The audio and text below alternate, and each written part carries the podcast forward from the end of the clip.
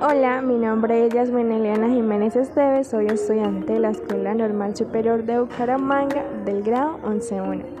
Mi cuento recibe el nombre El perro y el reflejo.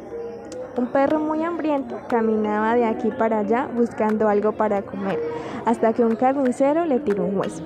Llevando el hueso en el hocico, tuvo que cruzar un río. Al mirar su reflejo en el agua, creyó ver a otro perro con un hueso más grande que el suyo, así que intentó arrebatárselo de un solo mordisco. Pero cuando abrió el hocico, el hueso que llevaba cayó al río y se lo llevó la corriente. Muy triste quedó aquel perro al darse cuenta de que había soltado algo que era real por perseguir lo que solo era un reflejo. La moraleja de esta fábula es, valora lo que tienes y no lo pierdas por envidiar a los demás. Fin.